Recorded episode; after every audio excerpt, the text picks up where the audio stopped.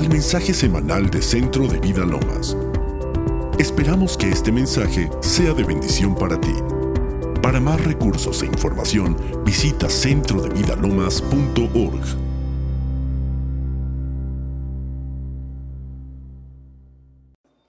Tu vida y mi vida cambiaron por Jesucristo. Él verdaderamente ha hecho un cambio en nuestra naturaleza. Ya no tenemos la naturaleza pecadora, somos hijos de Dios, nacidos, engendrados con la propia naturaleza de Dios en el Espíritu, nacidos de nuevo, vueltos a nacer.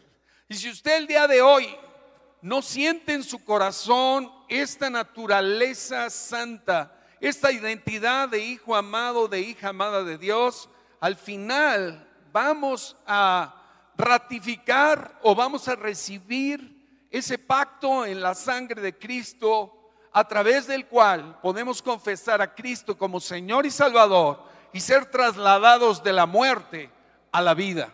Amén. Pues me da mucho gusto eh, poder hacer pues como un comprimido, la verdad, de acontecimientos que ocurrieron en esa semana crucial para la humanidad. La última semana del Señor Jesús aquí en la tierra. Aunque sabemos que resucitó y luego estuvo varios días visitando a sus discípulos, a sus discípulos hablándoles a diversos grupos de personas, en realidad eh, esa semana verdaderamente fue crucial para él y crucial para nosotros. Ya la señora Silvia Silva la semana pasada nos alertó acerca de reconocer la visitación de Dios a nuestras vidas. Hoy el Señor te está visitando a ti. Hoy el Señor está tocando a la puerta de tu corazón. Y muchas veces estos días de asueto en lugar de ser tiempos para reflexionar en lo que Él hizo, muchas veces son disuasivos, ¿verdad?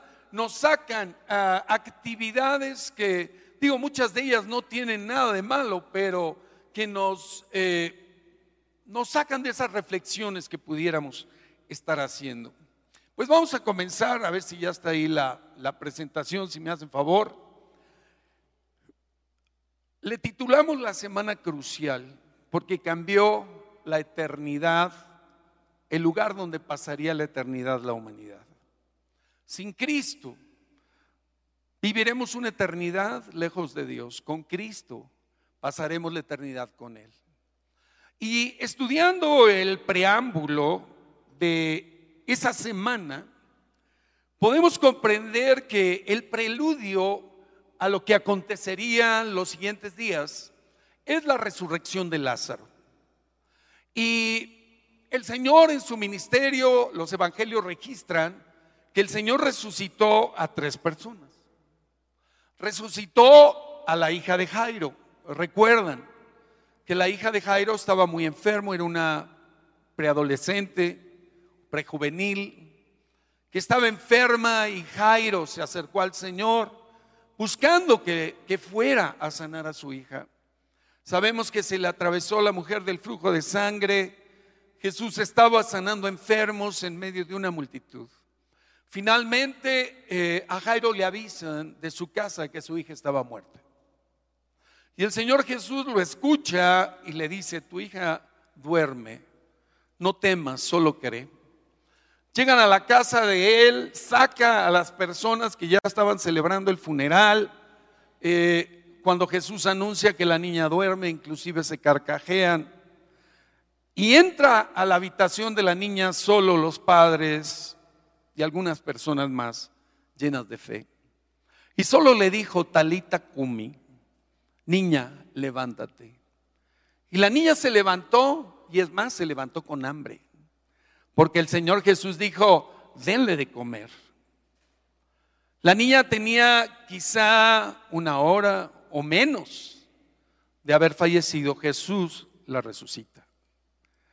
La siguiente persona que resucita el Señor era el hijo de la viuda de Naim. Una viuda que tenía un solo hijo y ese hijo se le murió. Y Jesús camina en contrasentido al funeral de ese joven. Y Jesús, que es la vida misma, que es la resurrección, no podía quedar indiferente ante esa viuda que seguramente lloraba por ese hijo único.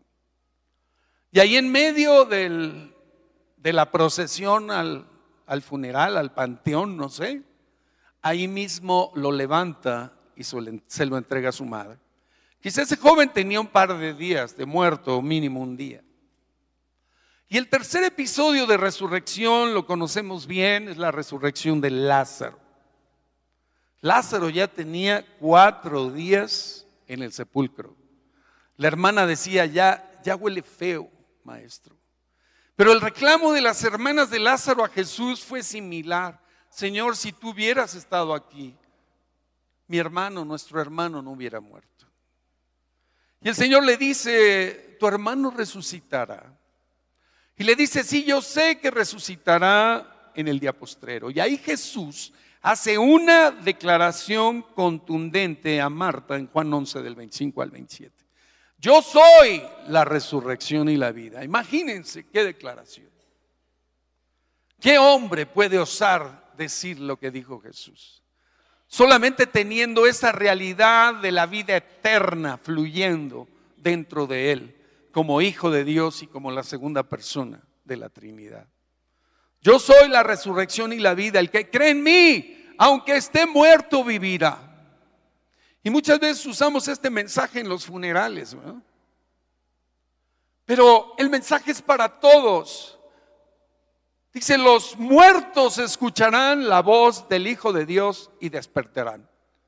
¿Qué poder tiene el Señor sobre la muerte? Total y completo.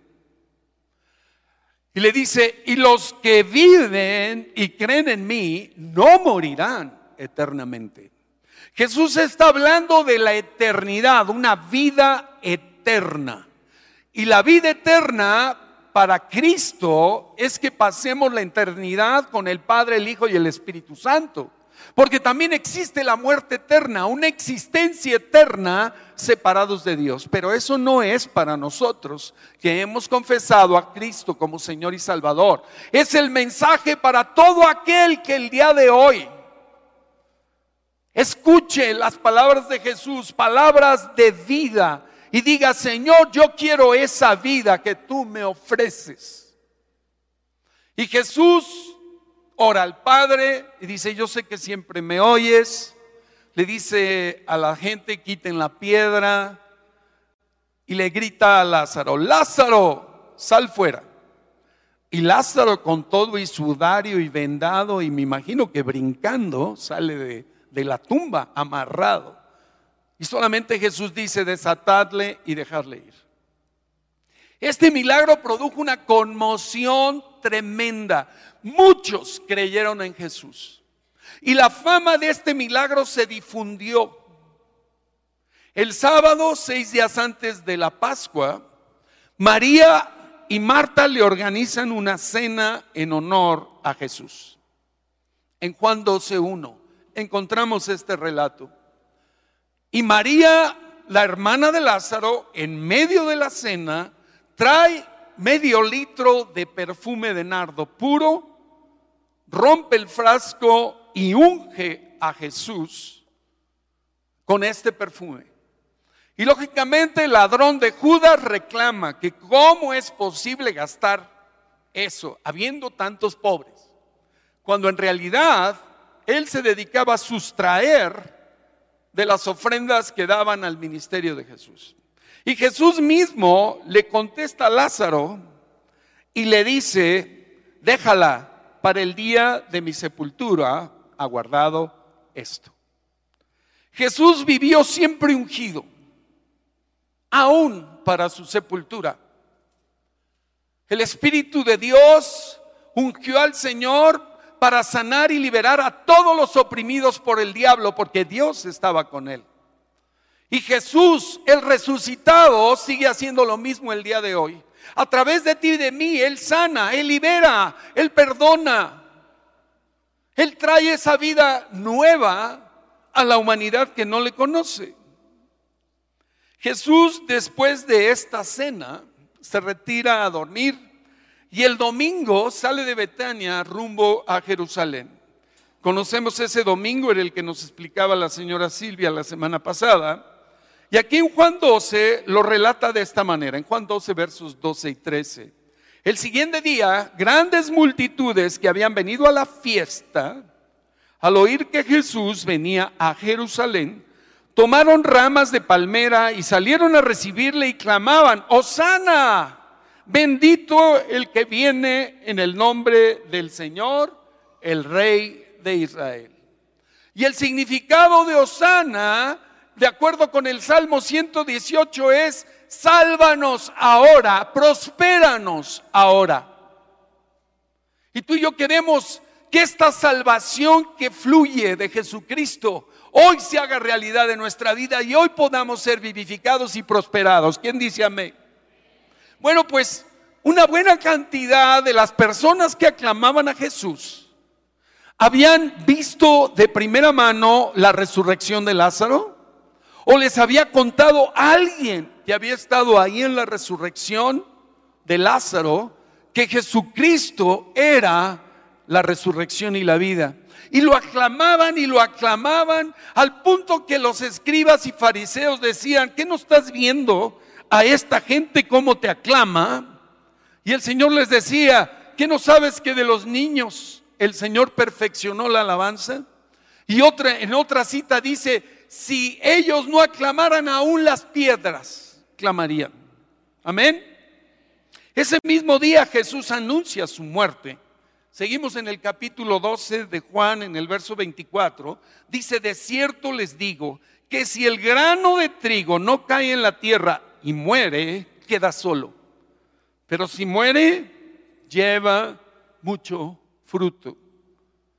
El potencial de la vida que hay en una semilla es enorme.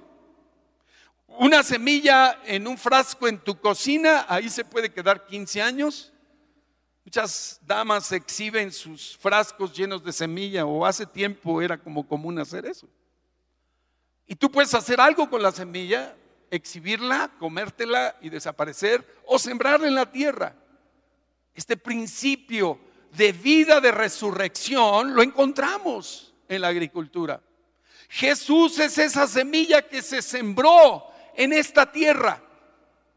Jesús es ese brote que el Señor permitió que creciera y lo representara en esta tierra trayendo el mensaje salvador.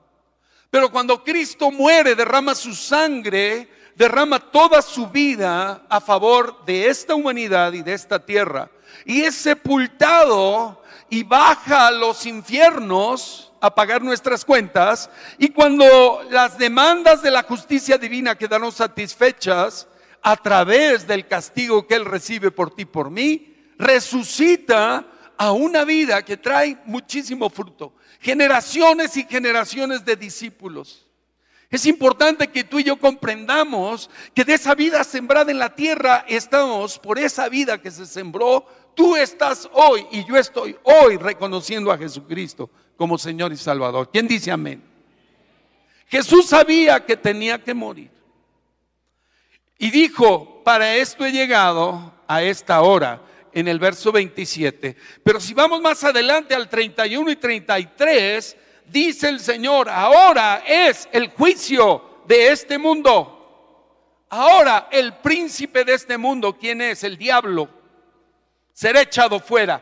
Y yo, si fuere levantado de la tierra, a todos atraeré a mí mismo. Y decía esto dando a entender de qué muerte iba a morir. El diablo ha sido derrotado. Es importante que tú y yo lo comprendamos. El diablo era el que tenía el imperio de la muerte. Y Cristo le quitó ya las llaves de la muerte. Por eso tú y yo ya no tenemos temor a la muerte física. Y tampoco a la muerte espiritual si has nacido de Dios. La muerte será el último enemigo que será destruido, pero Cristo ya venció y le quitó las llaves de la muerte al diablo. Ahora yo reflexionaba acerca de esto, ¿cómo pudo Jesucristo vencer a Satanás? quitándole la autoridad que Adán y Eva le entregaron. ¿Cómo se le entregaron? Adán y Eva decidieron creerle al diablo más que a la palabra de Dios. Y al hacerlo se sometieron a su autoridad y el diablo los despojó de lo que Dios les había entregado legítimamente, es decir, la tierra. Mi nietecita está cantando esta canción muy famosa, la chiquitita. Dice, mi egoísmo me sacó del jardín. seguro que no lo entiende, pero como es la que estamos cantando de Yeshua, ¿no? Este, la primera parte de la estrofa dice eso. El egoísmo, la egolatría, el orgullo y la ambición nos sacaron del Edén.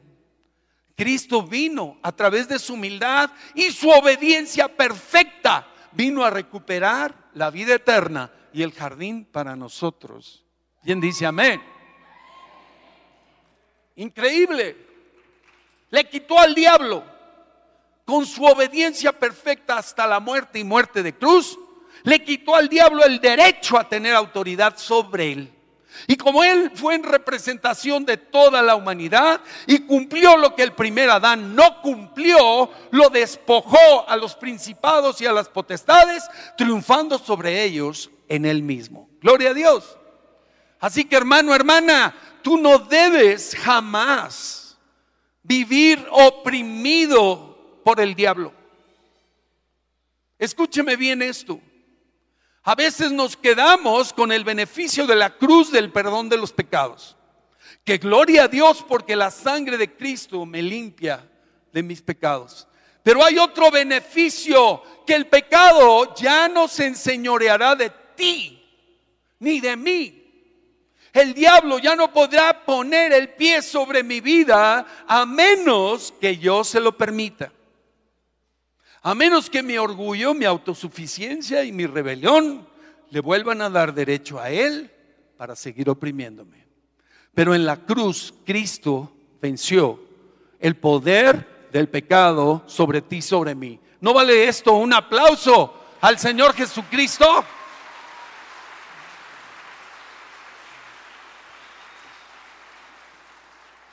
El, día lunes, dice la palabra en Lucas 19, 45 y 46.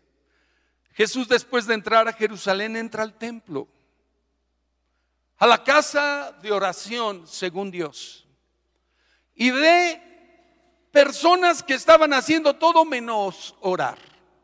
Estaban comerciando, estaban haciendo negocio, estaban beneficiándose de estas fiestas a donde los peregrinos pues venían quizá de muy lejos y en lugar de llevar cargando al becerrito o, inclusive caminando, más la paja, más todo lo que le tenían que dar, ahí se los vendían. Pero hacían negocio, hacían comercio.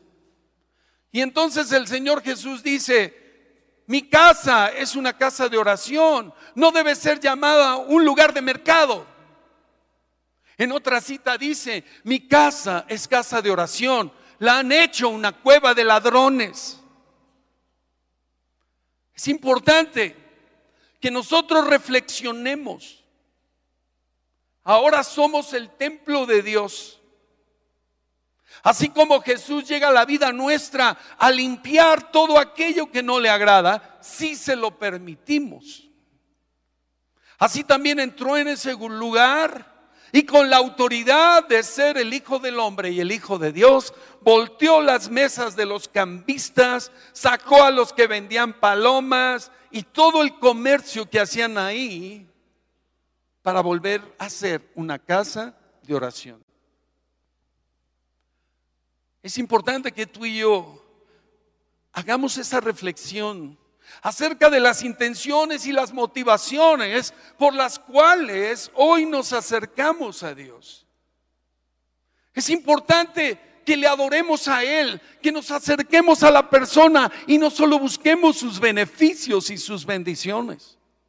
Que podamos entender que Él murió para rescatarnos y hacernos ahora un vaso santo, un vaso limpio en donde Él pudiese morar, a través de, de nosotros poder hacer su obra restauradora, reconciliadora, perdonadora y ser instrumentos de Él. Nosotros somos las piedras vivas del edificio de Dios. Si es que verdaderamente el poder de la resurrección y de la vida de Cristo está fluyendo en tu vida. Es importante decirle, Espíritu Santo, examíname, como dice el Salmo 139, examíname y conoce mi corazón, conoce mis pensamientos y muéstrame si en mí hay un camino de perversidad para volverme al camino eterno. ¿Quién dice amén? Pero con todo el corazón. Porque déjame decirte que el Espíritu Santo reside dentro de ti con el objetivo principal de santificarte y santificarme. Ese es el Espíritu Santo. Que usa el Espíritu Santo? Usa las palabras de Cristo, usa la palabra de Dios la revela a nuestra vida para que nosotros podamos amar a nuestro Dios guardando sus mandamientos. Mandamientos tan simples y tan sencillos.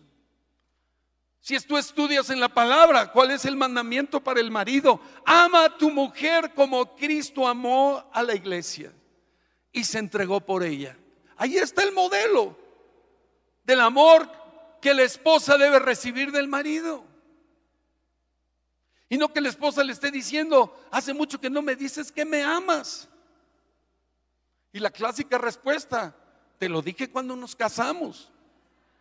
Y ahí se quedó. No hay mayor verbalización. Ya no digamos afecto físico. Ya no digamos palabras de reconocimiento. Ya no digamos otras cosas. Y a la mujer que le dice, respeta a tu marido. Ámalo y honralo, respétalo.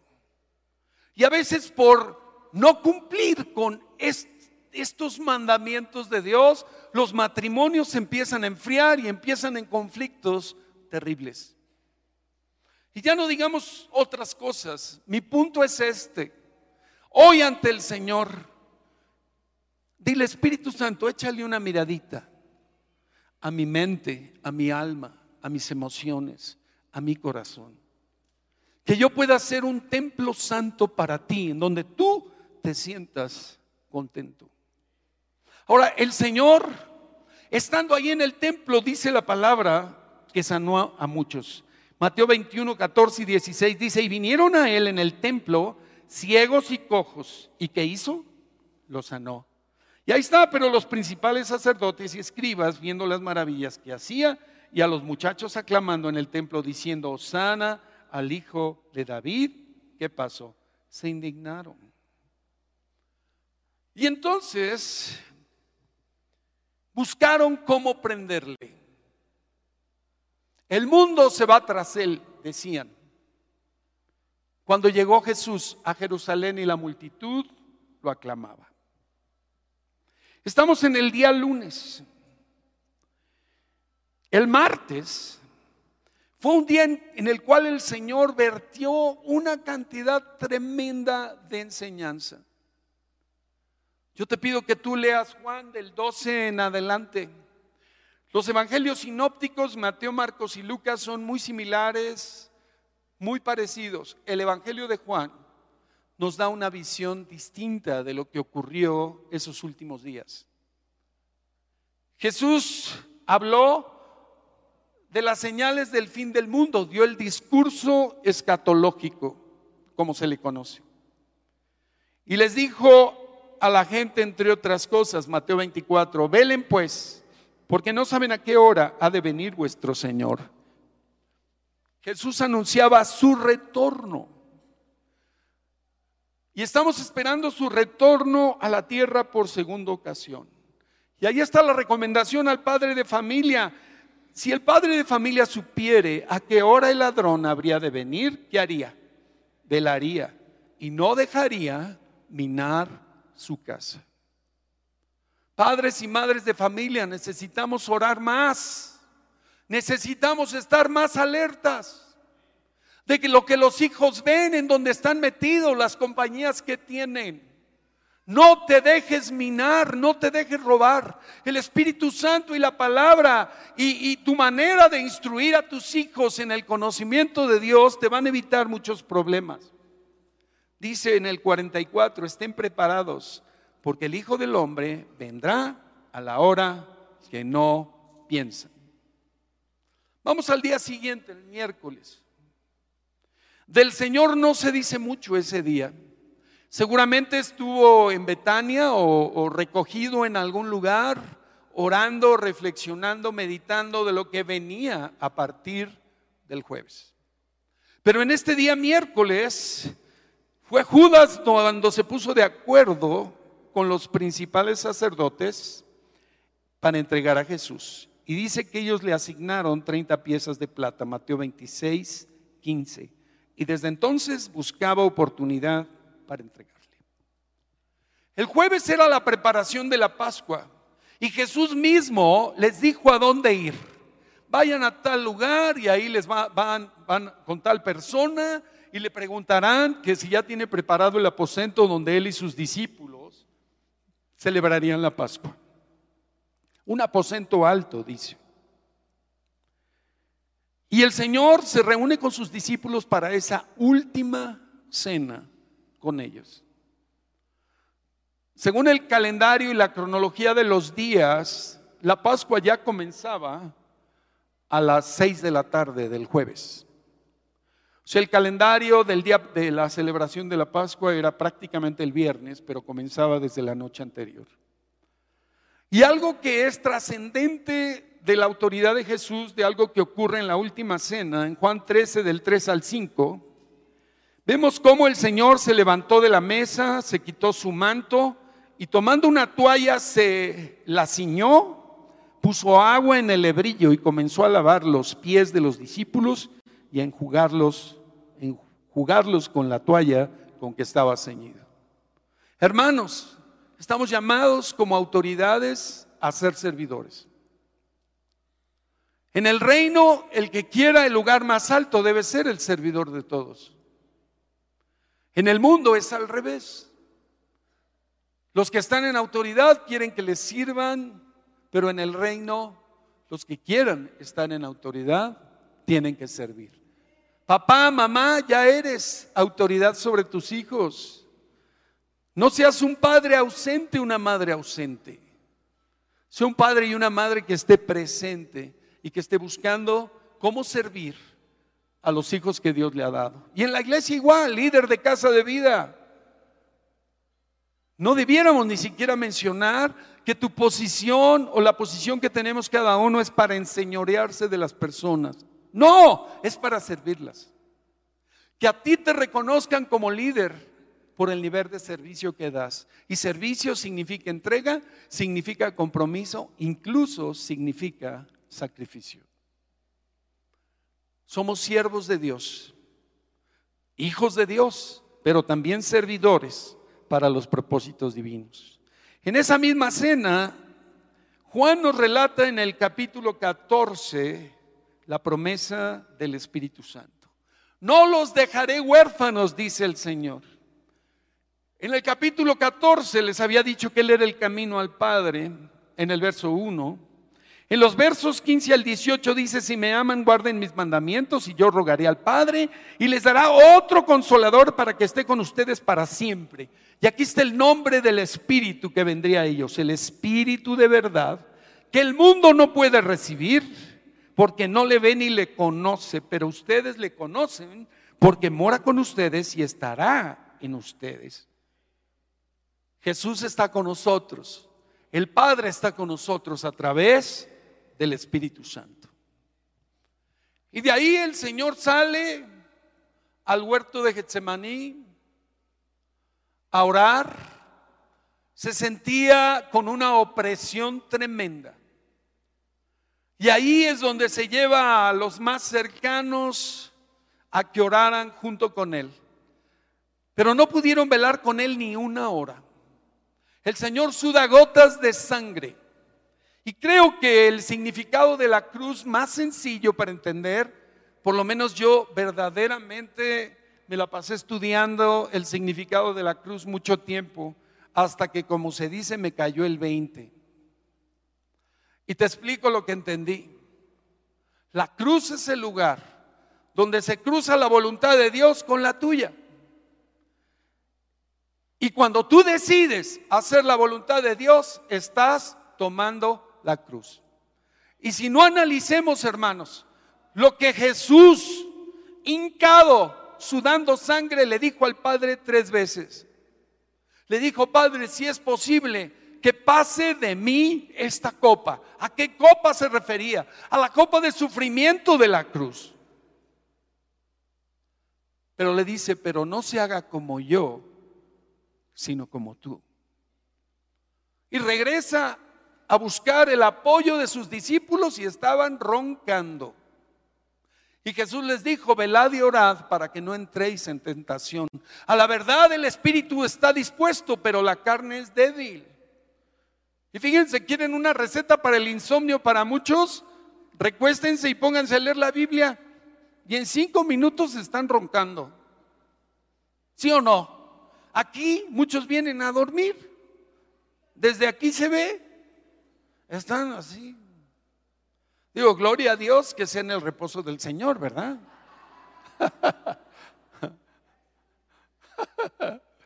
Pero fíjense, qué sencillo y qué profundo.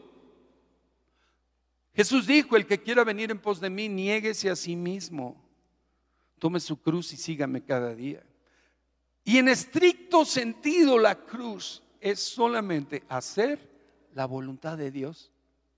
¿Y cuántos seguimos todavía trancados ahí, medio necios, medio rebeldes? Señor, éntrale nomás hasta aquí, aquí ya no le entres, aquí no te permito. Siguen cuestionándose en la mente, siguen... Seguimos, me incluyo. Y el Señor nos lleva a su presencia. Y cuando, que no sea solo en momentos de dificultad, podamos sentir su llamado a ir a su presencia y a postrarnos delante de Él, derramar nuestro corazón y entregarle todas nuestras cargas. Todas, hermano, hermana. No puede ser, o sea, conforme a lo que dice la palabra, que a los hermanos y hermanas algunos le esté dando ataque de ansiedad o sigan todavía en temor. Dice que el perfecto amor echa fuera el temor. Y el Señor te dice, por nada estés afanado, dame tus peticiones con tus rogativas y oraciones y yo te doy a cambio mi paz. Si pudiésemos vivir todos los días en la certeza de que las promesas de Dios son reales y experimentando su vida de resurrección, perdón, por lo menos las cuentas de la farmacia en nuestro caso se reducirían. Amén. Tiene que haber una diferencia entre nosotros y el mundo, no por causa de nosotros, sino por causa del resucitado. Amén. Así que hoy vamos a decidir poner a Jesús en el trono de nuestro corazón por primera vez u otra vez. ¿Qué les parece? Vamos a ver un video. ¿Es posible?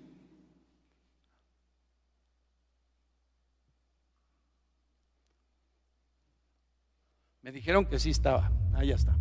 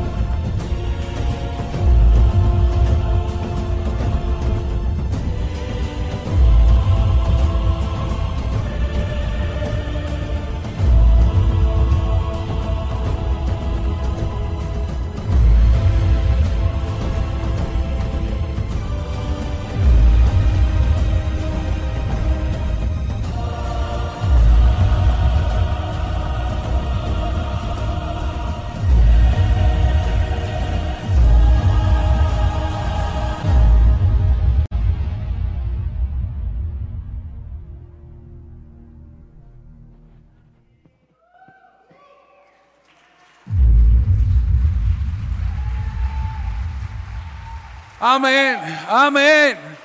El Señor puso su vida por ti, por mí. Dio su vida hasta la última gota de sangre y aún de agua de lo que salió del costado cuando fue atravesado su corazón. Y Jesús tomó tu lugar y el mío. Y Jesús bajó a los infiernos una eternidad. Jesús pagó el castigo para que tuviésemos paz tú y yo y pudiésemos ser reconciliados con Dios. El viernes murió en la cruz. El sábado era el día de reposo, pero Jesús estaba haciendo, eh, tomando nuestro lugar en las profundidades del Seol. Y cuando fueron satisfechas las demandas de la justicia divina, la muerte ya no pudo retener a Jesús. Y por eso resucitó de los muertos. Y por eso tú y yo hoy podemos declarar que la muerte está vencida, que el diablo está vencido, que el pecado está vencido, que tenemos una nueva vida resucitada, que el Espíritu de Dios, el Padre mismo, ha soplado aliento de vida en el espíritu de cada uno de nosotros y nos ha sacado de las tinieblas. Hoy vamos a celebrar la cena del Señor hacia el final. Les pido que se queden. Pero antes de eso, me gustaría que pudiésemos cantar al Señor esta alabanza que declara que Él es el vencedor máximo. Y después pudiésemos revisar algunas escrituras del significado de lo que es la resurrección. Les voy a leer una, donde Jesucristo es declarado y demostrado Hijo de Dios por la resurrección. Esto lo dice Romanos 1.4, que en la nueva traducción viviente dice, quedó demostrado que Jesús era el Hijo de Dios cuando fue resucitado de los muertos mediante el poder del Espíritu Santo. Él es Jesucristo nuestro Señor. Y tú y yo debemos saber que nuestro Dios es un Dios de vivos y no de muertos. Y que la resurrección de los muertos fue anunciada desde el Antiguo Testamento por Job. Job 19, 25 y 26 dice, yo sé que mi redentor vive y al fin se levantará sobre el polvo y después de deshecha esta mi piel, en mi carne he de ver a Dios. Amén. Y Pablo en 1 de Corintios 15, 3, 4 le dice a uno de los procónsules, porque primeramente les he enseñado lo que mismo recibí, que Cristo murió por nuestros pecados conforme a las escrituras, Isaías 53, y que fue sepultado y que resucitó al tercer día conforme a las escrituras. Y una de esas escrituras es la que te acabo de leer de Job. Así que Cristo es el cumplimiento de la palabra de Dios, del plan redentor completo y total para la humanidad. Amén. Y para que en todo Jesucristo tenga la preeminencia, porque en todo Jesucristo es el primogénito y tú dirás, bueno, ¿cómo es posible que es el primogénito de entre los muertos? Si nos acabas de decir que resucitó a tres en el, en el Nuevo Testamento y hubo resurrecciones en el Antiguo Testamento. Quiero hacerte notar la diferencia. Esas personas, solamente Dios les repuso la vida biológica. Solo la vida biológica recuperaron. Pero Cristo recuperó la vida en plenitud, en espíritu, alma y cuerpo. Y esa vida plena, abundante, es la que tú y yo estamos disfrutando y podemos experimentar ahora. ¿Notan la diferencia? A Lázaro lo enterraron y el Señor le devolvió la vida física. Pero seguramente Lázaro, después de la resurrección de Cristo, le fue dado el Espíritu Santo y nació de Dios para poder adorar a su Salvador y a aquel que lo había resucitado de la muerte física. Ahora declarando que también era resucitado en la vida espiritual. Así que tú y yo, como hijos e hijas de Dios, hemos nacido de Cristo. Vamos a declarar su gloria y su grandeza. Amén. Vámonos a ponernos de pie.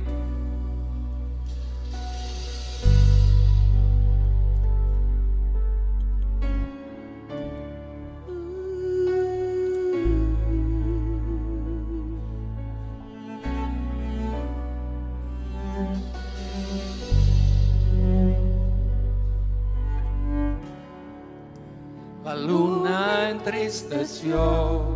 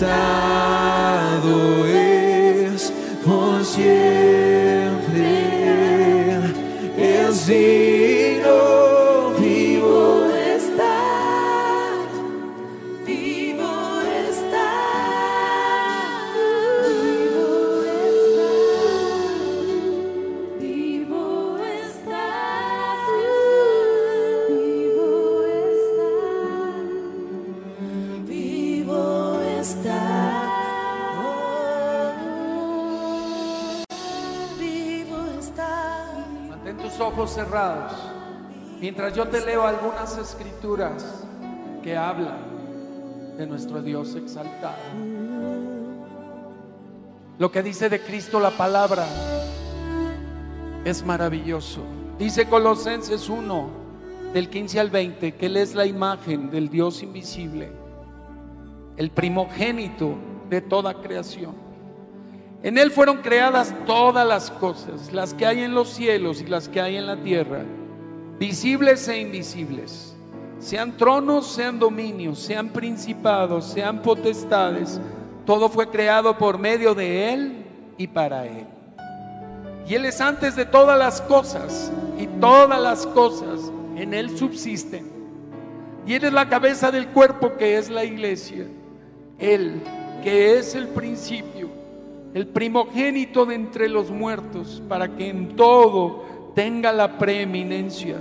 Por cuanto agradó al Padre que en Él habitase toda plenitud y por medio de Él reconciliar consigo todas las cosas así las que están en la tierra como las que están en los cielos, haciendo la paz mediante la sangre de su cruz.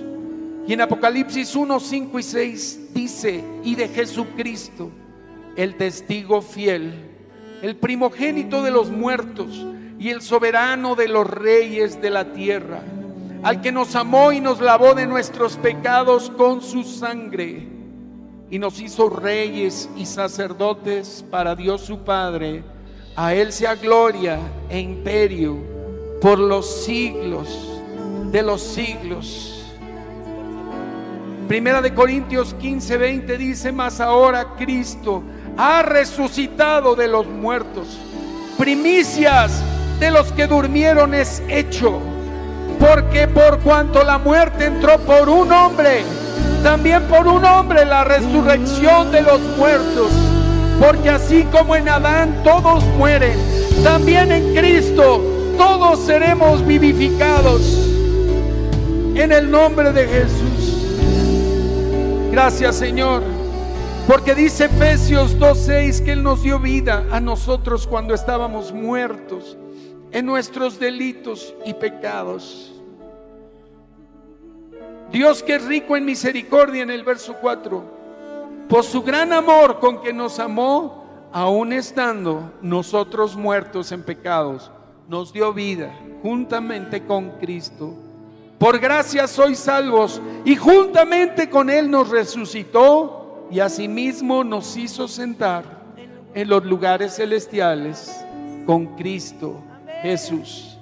Ahora tú y yo podemos, como dice el apóstol Pedro en primera de Pedro 1, 3 y 4, repite conmigo, bendito Bendito el Dios y Padre de nuestro Señor Jesucristo, que su- según su grande misericordia nos hizo renacer para una esperanza viva por la resurrección de Jesucristo de los muertos, para una herencia, herencia incorruptible, incontaminada e inmarcesible, reservada en los cielos para nosotros. Amén.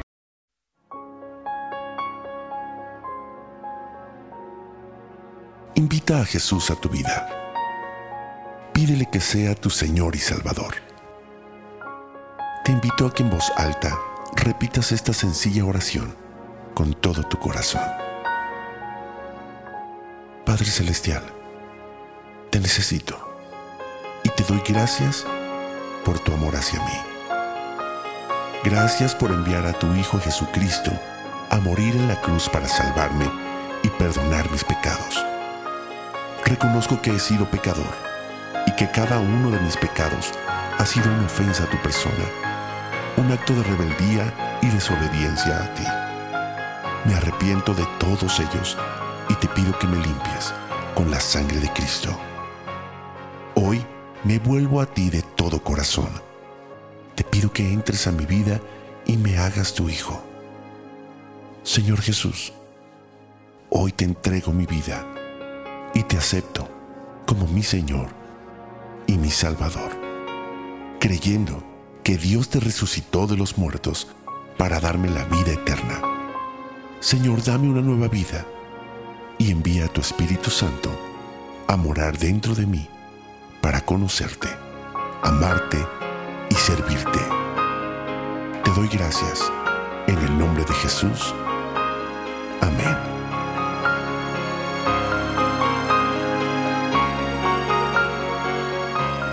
Más información, te invitamos a visitar centrodevidalomas.org.